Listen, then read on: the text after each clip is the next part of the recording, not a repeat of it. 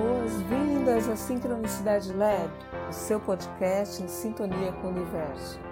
Eu sou Liliane Pellegrini e o tema de hoje é o simbolismo da flor de lótus.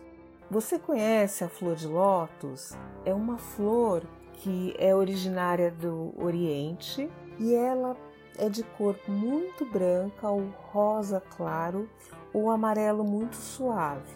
E surpreendentemente, ela floresce no pântano, no meio da lama.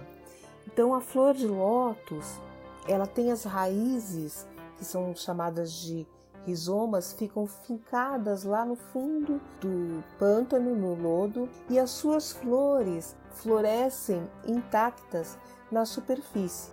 Então, apesar dessas flores nascerem nos pântanos, elas sempre permanecem limpas, como se a sujeira não pudesse as macular.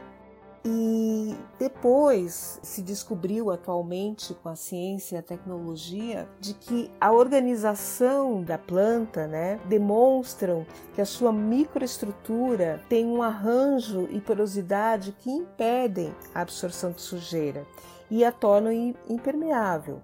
Inclusive, essa estrutura foi aplicada pela nanotecnologia e desenvolveu os produtos que são impermeáveis e autolimpantes, assim como a flor. Outra característica surpreendente do lótus é que o lótus tem uma temperatura estabilizada entre 30 e 35 graus Celsius, chega muito perto do ser humano, que é 36, 37. E mesmo quando o ambiente se aquece ou resfria até 24 graus, ele mantém essa temperatura entre 30 e 35 graus. É como se ele tivesse calor próprio. Cada botão da flor gera um watt de energia. Então a energia liberada por 60 botões, num pântano que tenha 60 botões de lótus, né, da flor de lótus, é equivalente ao calor gerado por uma lâmpada comum. Isso é muito interessante. Outra coisa é que as sementes do lótus elas têm uma longevidade muito grande. Foram descobertas sementes na China, em sítios arqueológicos com mais de 500 anos, e essas sementes elas permanecem ativas, elas germinaram. Bem, talvez por todas essas razões, o lótus tenha sido eleito como o símbolo do discípulo no Oriente. Um dos motivos é justamente isso, porque o discípulo, no seu caminho da espiritualidade, ele tem que sair é, da lama, né, do, do aspecto terreno, da identificação com a matéria e buscar a luz que está acima da água, acima das emoções.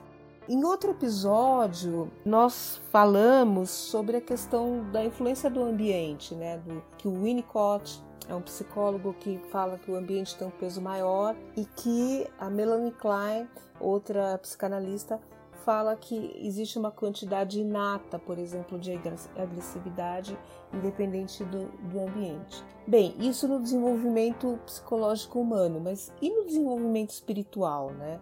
Porque o discípulo ele é o bebê né, na espiritualidade, né? Ele está começando, dando os primeiros passos, né? E então a resposta, utilizando como analogia a flor de lótus, é que o ambiente não exerceria é, uma influência negativa, porque a flor de lótus ela consegue superar o lodo, consegue ser ela mesma, consegue se manifestar a sua beleza, a sua a, a, alvura e limpeza, mesmo estando num ambiente sujo.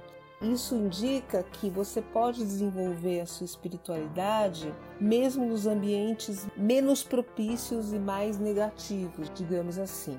A flor de lótus, ela tem uma beleza muito grande e justamente ela se associa a esse caminho percorrido pelo discípulo, né? que é o caminho do desabrochar. Então, antes do despertar espiritual, o discípulo vive imerso na escuridão lamacenta da vida material. O germinar da semente corresponde ao início do caminho do discipulado, e quando a flor finalmente emerge acima das águas para saudar o sol, é quando o discípulo encontra a verdade acima das aparências e tem o seu despertar para a luz.